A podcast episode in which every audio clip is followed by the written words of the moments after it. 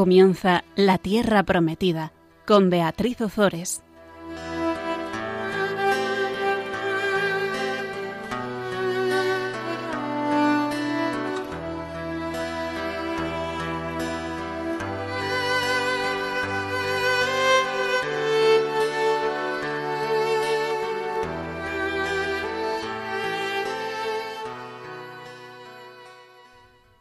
Buenas tardes, queridos amigos de Radio María. Aquí estamos un miércoles más compartiendo con todos vosotros la palabra de Dios. Buenas tardes, Fabián. Buenas tardes, Beatriz. Venga, si te parece, invocamos al Espíritu Santo. Ven, a mí, Espíritu Santo, Espíritu de sabiduría. Dame mirada y oído interior, para que no me apegue a las cosas materiales, sino que busque siempre las realidades del Espíritu. Ven a mí, Espíritu Santo Espíritu de amor, haz que mi corazón siempre sea capaz de más caridad. Ven a mí, Espíritu Santo, Espíritu de verdad, concédeme llegar al conocimiento de la verdad en toda su plenitud. Ven a mí, Espíritu Santo, agua viva que lanza a la vida eterna. Concédeme la gracia de llegar a contemplar el rostro del Padre, en la vida y en la alegría sin fin. Amén. Amén. Bueno, pues vamos a recordar brevemente de qué hablamos en el programa pasado. En el programa pasado comentábamos eh, las, las tensiones, las tensiones por la reconstrucción del templo. Comienzan las dificultades cuando los repatriados quieren mantener su identidad judía frente a los samaritanos. Recordemos que los, samaritanos Em, eran aquellos que habían quedado en, el reino eh, del norte cuando sus habitantes fueron eh, deportados, cuando gran parte de la población fue em, deportada em, y, y, se habían mezclado con eh, personas de, de, otros países y de otras religiones. Bueno, pues estos samaritanos, cuando Judá cuando la tribu de Judá y la tribu de Benjamín fueron desterrados a Babilonia, estos samaritanos lo que hicieron fue eh, adueñarse, apropiarse de, las tierras de los eh, deportados. Y ahora volvían los deportados y los samaritanos se ofrecían para reconstruir el templo con ellos. Pero ¿qué pasó? Que los los deportados ya habían sufrido muchísimo por haber sido infieles a Dios y no querían mezclarse con los samaritanos, porque eso supondría mm, em, aceptar la ayuda de los samaritanos, supondría el derecho por parte de los samaritanos de ofrecer holocaustos en el templo no solo al Dios de Israel, sino también a todos sus dioses.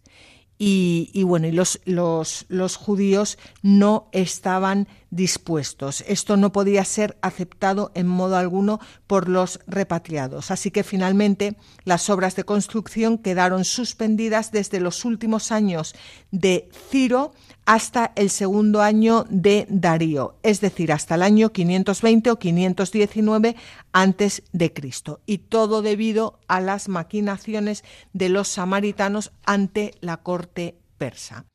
Pero, pero aquí tenemos siempre la providencia de Dios que cuida siempre de los suyos.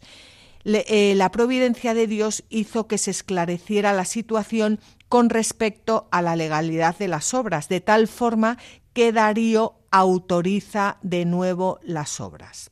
Los Darío perdón, Darío no solo autoriza las obras, sino que da un trato de favor a los repatriados. Mm, podríamos decir que Darío eh, reconoce no solo los, los, derechos legítimos que tenían, sino que también reconoce al Dios al que, al que ellos iban a dar culto en ese, en ese templo. Y a ese Dios invoca Darío contra quienes no cumplan los decretos eh, reales. Es como, como, es, es como un signo de que, de que la obra que están llevando a cabo es voluntad divina, aunque se muestre a través de un rey extranjero. No sé si tú quieres añadir algo, Fabián, de todo Exacto, lo que... entonces en la línea estamos eh, recapitulando ¿no? todo lo que hemos visto ya del libro y efectivamente vamos a volver a comprobar cómo un dios, un, perdón, un rey pagano eh, secunda y permite, media, la acción divina, ¿no? A favor del pueblo de Israel, que es el pueblo escogido y que portentosamente, extraordinariamente, milagrosamente, podríamos decir, está viviendo este acontecimiento histórico que es básico para el crecimiento y para el asentamiento de la fe judía y luego, como hemos podido ver en los otros programas, comparándolo sobre todo con Éxodo y la resurrección, en el caso ya del cristianismo, pues va a marcar el camino fundamental de la revelación del Dios verdadero. Bueno, así que vamos, si te parece, a comenzar hoy con el capítulo 6 del libro de Esdras y vamos a leer los versículos 1 al 5. El rey Darío dio orden de que se investigaran la casa del tesoro donde estaban los documentos de Babilonia. Y en la fortaleza de Ecatana, en la provincia de Media, se encontró un rollo donde estaba escrito la siguiente. El año primero del rey Ciro, el rey Ciro dio una orden acerca del templo de Dios en Jerusalén, que se construya un templo donde se ofrezcan sacrificios y que se afiancen sus cimientos.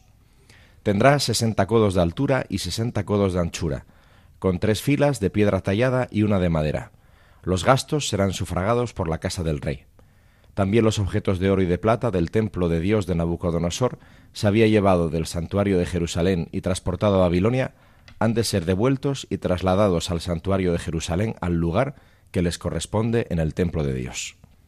Bueno, comentábamos en el, en el programa pasado que los samaritanos realmente metieron, metieron la, la pata, porque al, al, al, escribir acusando a los repatriados de que habían vuelto a retomar las, las obras del templo sin permiso, le daban todas las pistas al rey, o sea, le servían en bandeja pues todo lo que, lo que había dicho su antecesor, el rey Ciro, por lo cual el rey Darío no tenía más que investigar para ver que efectivamente todo eso era verdad y que el rey Ciro no solo les había permitido reconstruir el templo, sino que además les había prometido, em, bueno, devolverles pues todos los tesoros del templo y darles todo lo que necesitaran y además no cobrarles impuestos. Sí, al final es como que el mal siempre termina siendo suicida, ¿no? Pretende, pretende, pretende, pero al final se vuelve contra sí mismo y, se autodestruye, a diferencia del bien que perseverando en la fidelidad, pues finalmente termina por, por germinar, ¿no? Sí, ¿cómo es eso que dicen de, de que el demonio trabaja para Dios? Exacto, sí, el mono de Dios. Sí. El mono de Dios, pues efectivamente. Bueno, pues eh, Darío, la figura de, de, Darío es aquí importante porque él representa la, la, devoción obediente de aquellos reyes que reconociendo la voluntad de Dios procura no solo no resistirse a ella, sino también favorecerla con sus decretos. Y esto es algo, es algo importantísimo porque, porque mm, estamos viviendo ahora actualmente bueno, no, en España y, y, en el mundo entero, yo creo, una, una persecución religiosa. En la figura de Darío es importantísimo, porque no quiere decir que Darío mm, tenga ahora que reconocer que lo hace ¿eh? al, al, Dios de Israel como Dios, pero que es respetuoso, digamos. Y vamos a leer un comentario de San Beda con respecto a esto. La conclusión que se saca del texto es como si el propio Darío hubiera leído las cartas de Ciro y después de leerlas atentamente las hubiera confirmado con su autoridad, como si obligando a todos los que se oponían ordenara edificar en su lugar el templo de Dios tal y como se les indicaba en la lectura y a los que estaban a favor, él mismo los impulsaba a ejecutar su voluntad en todo, perfectamente identificados con él. Darío representa la devoción de los reyes piadosos, que reconocida la condición de la fe cristiana, no sólo no la combaten, sino que con sus decretos intentan protegerla. Y anulando muchos de ellos la persecución de sus predecesores, quisieron recibir ellos mismos los sacramentos de la fe junto con los pueblos que les estaban sometidos. Que Qué importante es esta figura, ¿verdad? Sí, junto con Ciro, ¿no? Son los dos grandes reyes, sí, paganos, a favor de la voluntad de Dios. Y sobre todo respetuosos. Sí, sí. O sea, son aquí, porque esto, esto es una lección también. Es peor la actitud de los samaritanos, que podríamos decir, entre comillas, de, de bueno, los, los buenos, los que están ahí, los que viven ahí, los que se supone que son hermanos o medio hermanos de los judíos. Es mucho peor la actitud de los samaritanos que, la de los reyes paganos. Sí, esto a veces es bastante frecuente, ¿no? Gente que se supone que estamos en la misma y dices, pero es imposible ponerse de acuerdo y siempre son trabas y son, ¿cómo va esto? y sin embargo gente que supuestamente no está en la onda, luego dices, anda, mira, es mucho más abierta esta persona a la voluntad de Dios que quienes se supone que estamos metidos, ¿no? Pasa mucho, y esto es una pena, con los movimientos de la Iglesia, que muchas veces entre ellos se ven como, como, como eh, no sé... Competidores. competencias, sí. Mm. Y, y, a lo mejor, como dices tú, personas de fuera que vienen, ayudan, no bueno, en fin, que esto es, es para hacer un examen de conciencia, yo creo. Bueno, pues Darío no solo aprueba la reconstrucción del templo, sino que también da la orden al gobernador de la, de la zona de subvencionarla y de dar todo tipo de facilidades para que se lleven a cabo las obras. Y además pide a los repatriados que recen a su Dios por él y por sus hijos. Vamos a leerlo en los versículos 6 al 12 del capítulo 6 de Esdras. Por lo tanto, Tatenai, gobernador de la región que está al otro lado del río, Setar Boznai y sus consejeros, los que gobernáis al otro lado del río, apartaos de ese lugar. Permitid que se haga ese templo de Dios, que el gobernador de los judíos y sus ancianos edifiquen ese templo de Dios en su lugar. Por mi parte, estas son mis instrucciones sobre lo que debéis hacer con los ancianos de los judíos, que edifican ese templo de Dios, que de las arcas reales, en concreto, de los impuestos que se recaudan en la región del otro lado del río, se sufraguen con diligencia y sin interrupciones los gastos de esos hombres, y que se les entregue a diario sin falta para el holocausto del Dios del cielo, toros, carneros o corderos, trigo, sal, vino o aceite, todo cuanto requieren los sacerdotes de Jerusalén, para que ofrezcan oblaciones de suave aroma al Dios del cielo y oren por la vida del rey y de sus hijos. Por mi parte, Decreto que si alguien modifica estas órdenes, se arranque un poste de su casa, se levante y sea clavado en él, y que su casa quede convertida en un montón de cascotes. Que el Dios que hace habitar allí su nombre destruya a todo rey y todo pueblo que menospreciando este decreto levante su mano para destruir ese templo de Dios que hay en Jerusalén. Yo, Darío, he promulgado este decreto, y es mi voluntad que se cumpla cuidadosamente. Bueno, pues vemos aquí que una vez más, ¿no? Lo que estábamos comentando antes, que, que Darío no es el prototipo de, de, rey, em, de, tirano impío, sino que es un rey que, que, sabe que en todo depende de Dios y, y esto, esto es algo, em, es, es algo admirable. Mm, San Pablo, en, la primera carta a Timoteo, en el capítulo 2, versículos 1 al 2, exhorta a los cristianos a que hagan súplicas, oraciones, rogativas, acciones de gracias por todos los hombres, por los reyes y por todos los constituidos en altos puestos. Y yo te pregunto ahora, Fabián, a ver qué me respondes. ¿Cómo crees que iría España? Y ya no digo el mundo entero, ahora estoy hablando de España porque vivimos en España. ¿Cómo crees que iría España si en vez de estar todo el día criticando lo que hacen unos y los que hacen otros, estuviéramos los españoles, o por lo menos los, los cristianos, rezando y ofreciendo sacrificios por las personas que ostentan altos cargos. ¿Y por qué me preguntas lo que ya sabes? Para que se lo cuentes a nuestros oyentes, lo que tú pues, opinas. Pues, pues no sé cómo estaría, pero desde luego nosotros estaríamos haciendo lo que nos tendría que corresponder. Bueno, y seguro que estaría algo mejor de lo que está, ¿no? Para empezar, por nosotros que estaríamos haciendo lo que nos correspondería. Exacto, exacto. Bueno, es que, eh, no sé, a mí este, este libro de estas, que yo en su día lo había leído y sobre todo para examinarme hace ya tiempo, ¿no? Pero, pero ahora, ahora lo estoy disfrutando muchísimo. Es impresionante este libro. sí, sí. sí. Bueno, pues vamos a ver ahora cómo se concluye la construcción del templo. Y estamos en los versículos 13-15 del, del, capítulo 6 del libro de Esdras. Entonces Tatenai, el gobernador del otro lado del río, Setar Boznai y sus consejeros se atuvieron con cuidado a lo que había mandado el rey Darío. Los ancianos de los judíos avanzaron en la construcción de acuerdo con la profecía del profeta Ageo y de Zacarías, hijo de Idó terminaron la construcción como lo había mandado el Dios de Israel y lo habían decretado Ciro, Darío y Artajerjes, reyes de Persia. Concluyeron este templo de Dios el día tercero del mes de Adar, el año sexto del reinado del rey Darío. Pues aquí lo que llama la atención es que se ha eh, a los ancianos de los judíos a los que se les atribuye ahora la, última etapa de la, construcción y la, terminación del templo. Puede que Zorobabel y Josué pues ya hayan desaparecido de la, de la escena. Y también queda claramente eh, reflejado que el mandato divino que la voluntad divina se realiza a través de los decretos de los reyes eh, persas, que aquí se nombran los tres, Ciro, Darío y Artajerjes, que vendrá después. Y por supuesto es tan importante el suceso de la construcción del templo que, que, se, se, pone la fecha exacta, que es el 3 de marzo del año 515 antes de Cristo. Hechos concretos, fechas concretas, acontecimientos históricos que marcan la fe del Dios que se revela.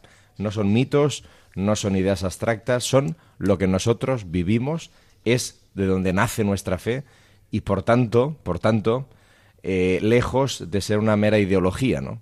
Porque lo que se ata a lo que uno vive y a las experiencias comunes que, que podemos compartir y que se pueden intentar objetivar, esto es más difícil de manipular, ¿no? Bueno, pues de ahí nace la experiencia del Dios verdadero y se basa la fe auténtica de la tradición judeocristiana, ¿no? Mm, Jesucristo no es una idea, no es un mito, no es un concepto, es una persona concreta, con un físico concreto, una forma de vestir concreta, un corte de pelo concreto, una lengua concreta, mm, todo concreto, ¿no? Y a partir de ahí es cuando uno puede empezar a conocerse y a conocer al Dios que se le está revelando. No es una, como dice el Papa, ¿no? No se trata de hacer gnosticismo, sabérselo todo muy bien sino haber tenido experiencia vital de la verdad que se nos entrega y ante la cual podemos responder con la fe. Bueno, y esa experiencia vital también entra en que eh, actuemos como, como, piedras vivas en la edificación de, ese templo de Dios, como, como, dice San Pablo. Y yo, mientras me estaba preparando este, este programa y lo estaba, lo estaba meditando esta mañana, eh, pensaba, me, me imaginaba un templo que se va construyendo con piedras y que y, como dice San Pablo, que cada una de esas piedras somos cada uno de nosotros.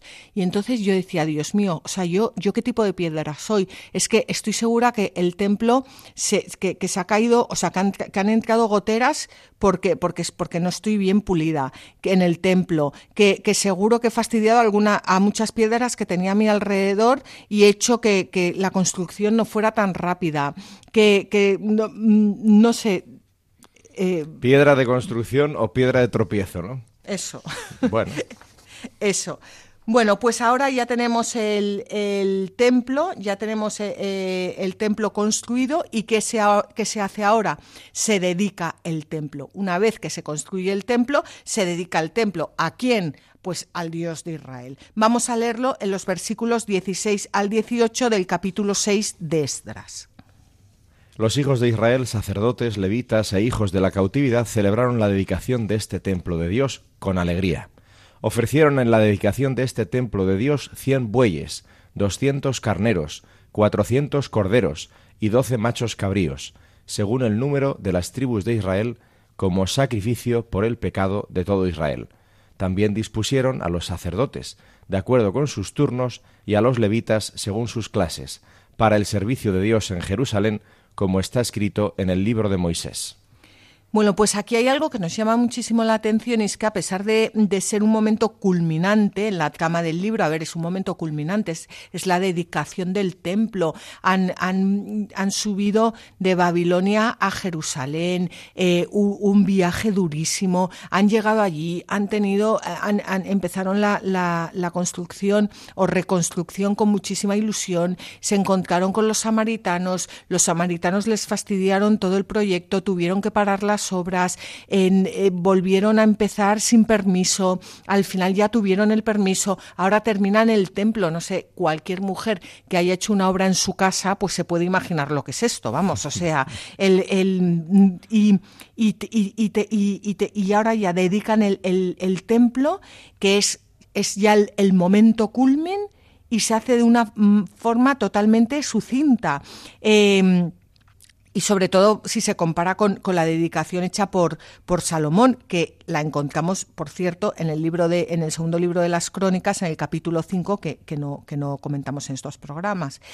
¿Y por qué? Porque el autor probablemente lo que quiere es poner de manifiesto que no se trata de un nuevo templo, sino que es la continuación del que ya existía. El templo de Salomón era el, nuevo templo construido para eh, que el Dios de Israel pudiera habitar en medio de, su, de su pueblo. Pero ahora es ese mismo templo, no uno nuevo, el que se vuelve a a reconstruir. Exacto, y por eso no hay que darle demasiada importancia al lapsus, podríamos decir, ¿no? Entonces esto es muy interesante en la vida espiritual porque aquí ponemos el acento en la obra de Dios, no en la obra que hacemos nosotros, sino la que Dios hace en nosotros. Entonces nosotros somos infieles, sí, pero Él permanece fiel, como dice la Escritura, ¿no? Entonces, ¿qué hay que resaltar? La permanencia de la obra de Dios. Entonces, ¿cuál es este templo? Pues la continuación del anterior.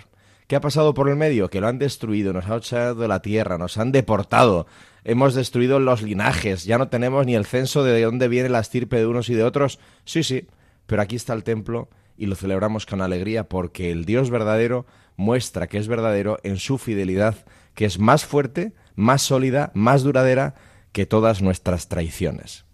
Desde, luego. Y luego hay otra cosa que, también, eh, bueno, es impresionante y es la generosidad de las ofrendas de los, de los israelitas. Y mm, voy a leer un comentario aquí de, de, San Cesario de, de, Arles, que, bueno, él, él habla de, mm, de la tradición cristiana, eh, habla de la ceremonia de la, de la dedicación, cómo ha quedado presente en la dedicación de las iglesias, en esta eh, tradición cristiana, y cómo los pastores no dejan de alentar a los fieles para que presentemos ofrendas no solo, no solo materiales, sino también espirituales adecuadas. Y por esto, dice San Cesario de Arles, nosotros, carísimos, si queremos celebrar con alegría la dedicación del templo, no debemos destruir en nosotros con nuestras malas obras el templo vivo de Dios. Lo diré de una manera inteligible para todos. Debemos disponer nuestras almas del mismo modo como deseamos encontrar dispuesta la iglesia cuando venimos a ella. ¿Deseas encontrar limpia la basílica? Pues no ensucies tu alma con el pecado. Si deseas que la basílica esté bien iluminada, Dios desea también que tu alma no esté en tinieblas, sino que sea verdad lo que dice el Señor, que brille en nosotros la luz de las buenas obras y sea glorificado aquel que está en los cielos. Ahí estamos. Por eso, esto es importantísimo, ¿no? Las iglesias cristianas, a pesar de que el ritual dedicación de las iglesias sea como muy religioso, en el sentido de un lugar sagrado para ofrecer sacrificios rituales ¿no? a la divinidad y tal, pero cuando entras en la liturgia de la dedicación de las iglesias cristianas, y constantemente la, la eucología, es decir, las oraciones de la dedicación de la iglesia, constantemente están refiriéndose a la, a la iglesia viva, o sea, a la comunidad cristiana en la que habita el Espíritu Santo animando al cuerpo de Cristo para la gloria de Dios Padre, ¿no? En el mundo. Eso es la iglesia, que caminamos en el mundo. Bueno, pues toda la dedicación de la iglesia edificio está orientada en las oraciones a darnos cuenta de que el auténtico templo de Dios es la comunidad de personas vivas que está reunida ahí para dar gloria a Dios. Bueno, pues si te parece vamos a hacer una, una breve pausa y después continuamos.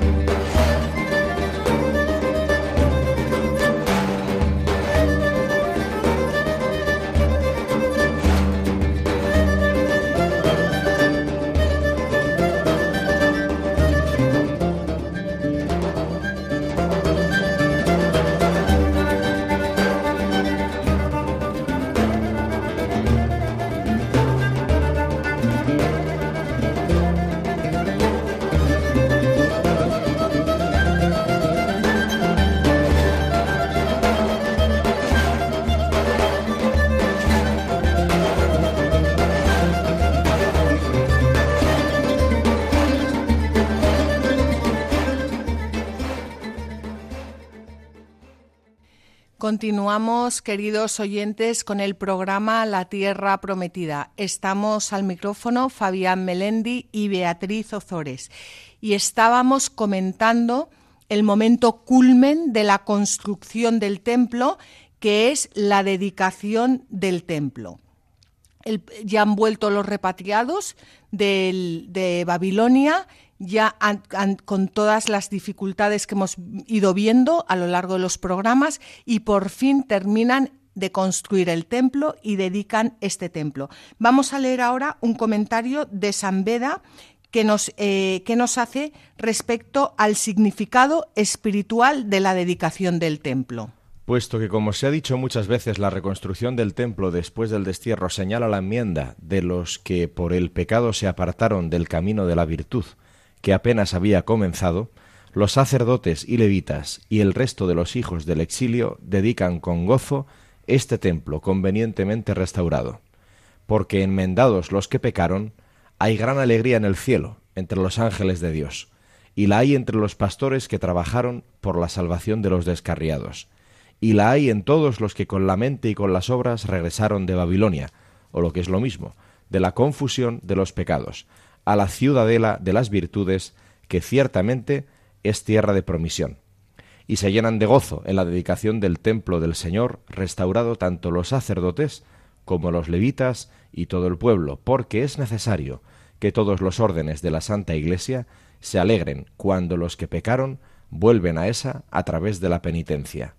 Ofrecen sacrificios por esta dedicación cuando elevan a Dios acciones de gracias por la conversión de los que hierran y cuando muchos, viendo su vida dedicada a Dios, se disponen también ellos a obrar con mayor virtud. Bueno, tiene eh, San Beda tiene tiene y estamos leyendo en, a lo largo del libro de, de unos comentarios preciosos, muy espirituales y que nos ayudan, nos ayudan muchísimo a entenderlo, a entenderlo mucho mejor. Yo quería quería eh, leer el Salmo 30, lo, voy a leer ahora, porque como hicimos ya en el programa pasado o en el programa anterior, em, creo que es muy importante meternos de lleno en este Salmo em, pensando, eh, transportándonos espiritualmente a, esa dedicación del templo que, tanto ha costado a, los judíos. Es el Salmo 30, eh, canto para la dedicación del templo de David, y dice así, Te ensalzaré, Señor, porque me has librado. No has dejado a mis enemigos alegrarse a mi costa. Señor Dios mío, a ti clamé y me sanaste. Señor, sacaste mi alma del Seol me hiciste revivir cuando bajaba a la tumba. Entonad fieles salmos al Señor, alabad su santo nombre, porque su ira dura un instante, su bondad toda la vida. Al atardecer se hospeda el llanto, al amanecer el júbilo. Yo pensaba cuando me sentía seguro, jamás vacilaré. Señor, por tu bondad me asentaste como un monte fuerte, pero cuando ocultaste tu rostro me quedé asustado.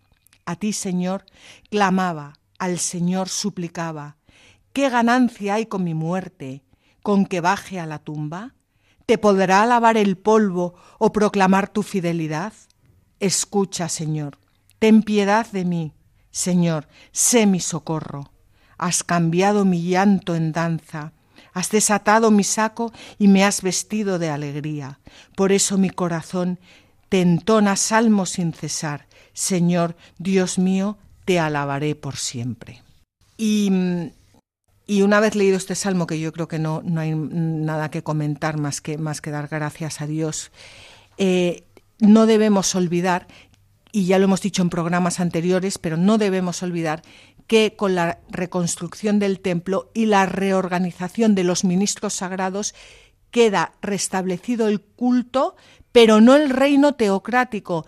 Y esto es importante, y ya lo habías dicho tú, Fabián, anteriormente, porque la nueva comunidad judía va a vivir bajo reyes gentiles. Primero persas, después Alejandro Magno, Ptolomeos, Seleucidas y finalmente romanos. Bueno, y después ya la diáspora eh, se vuelven por todo el mundo y hasta hace 60 años prácticamente, bueno, 80 ya, bueno, más o menos, eh, no han tenido luego autonomía política otra vez. No, pero, pero sobre todo a lo que nosotros nos, nos concierne más es que, es que ahí nacerá nuestro Señor Jesucristo en la época de los romanos mm, y, como dice él, mi reino no es de este mundo. Sí, sí.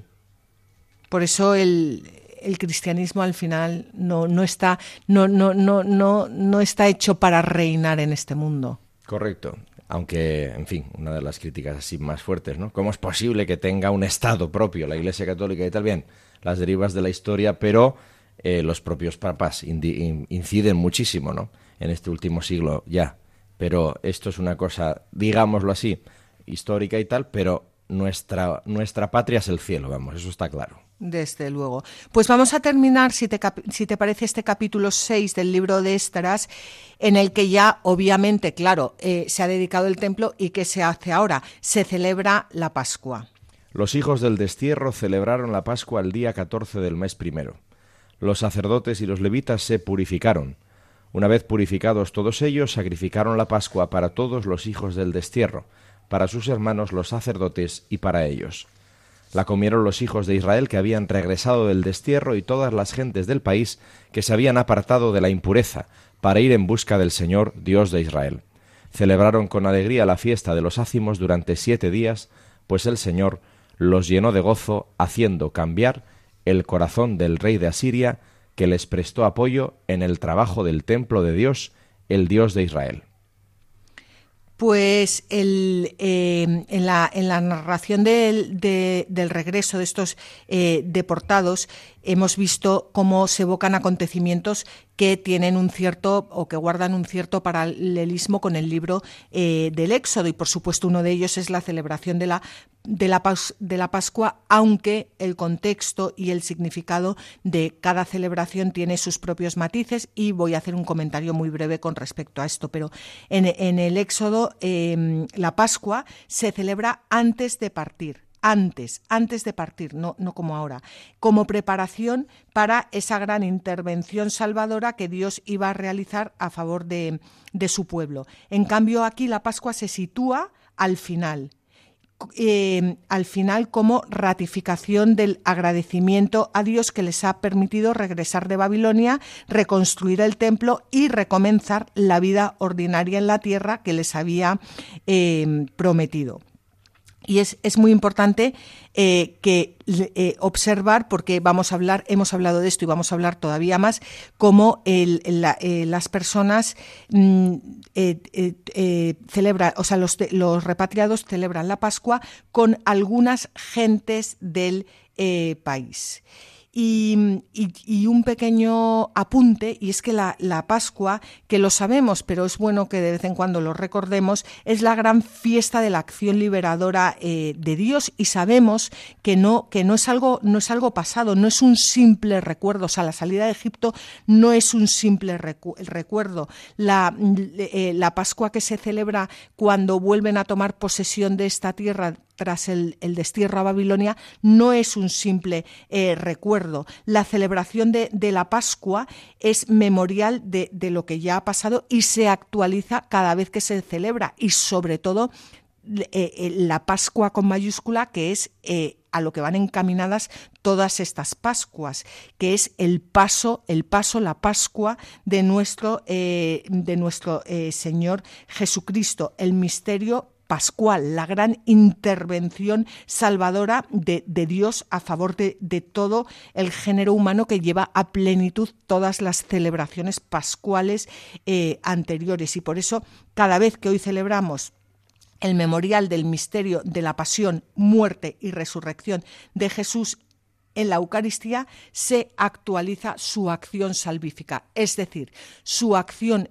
salvífica se hace actual, se, hace actual en este momento que estamos celebrando la Eucaristía, no solo en el mundo entero, no solo en la Iglesia, también en mi vida. Eso es, entonces solo ha habido un éxodo que la Pascua la celebraron antes de salir de Egipto, ahora celebran la Pascua después de la reconstrucción del templo, porque todo lo que ocurre después es fruto de aquel éxodo grande, ¿no? Y entonces la acción de Dios perdura en la historia a pesar de todos los pesares, y en el cristianismo ocurre exactamente lo mismo. Por tanto, cada vez que alguien va a misa, lo que está diciendo realmente es, sí, lo más importante de la historia ya ha ocurrido, que es la resurrección de Cristo después de morir en la cruz por la redención del mundo. Ya ha ocurrido, por eso celebro ahora la misa.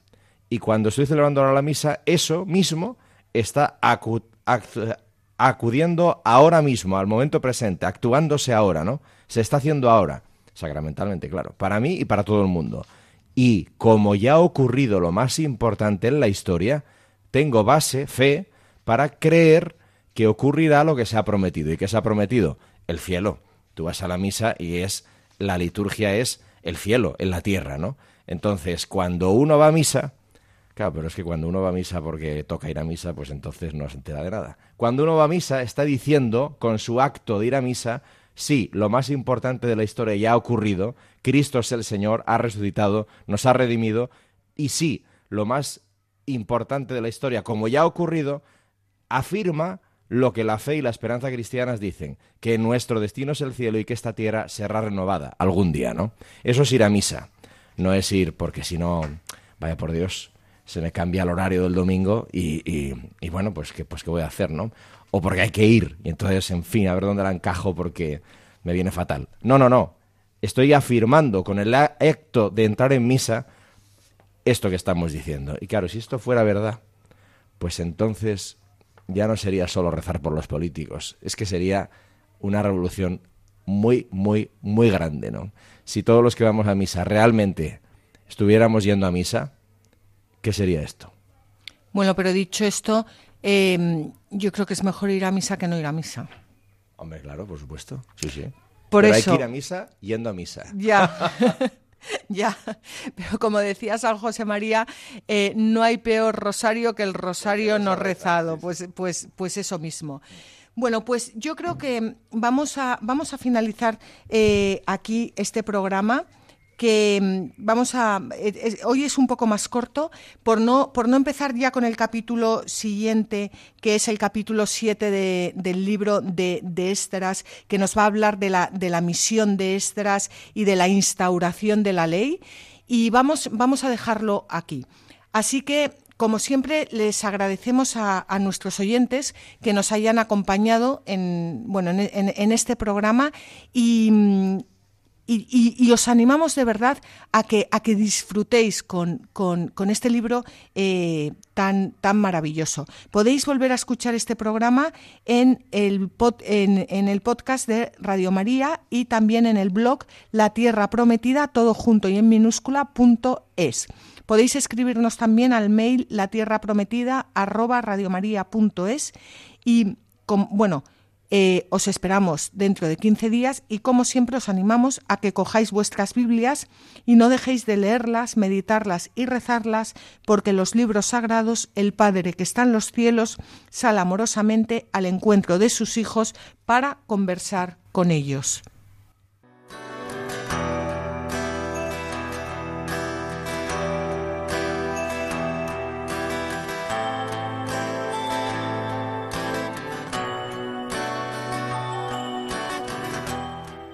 Así concluye La Tierra Prometida con Beatriz Ozores.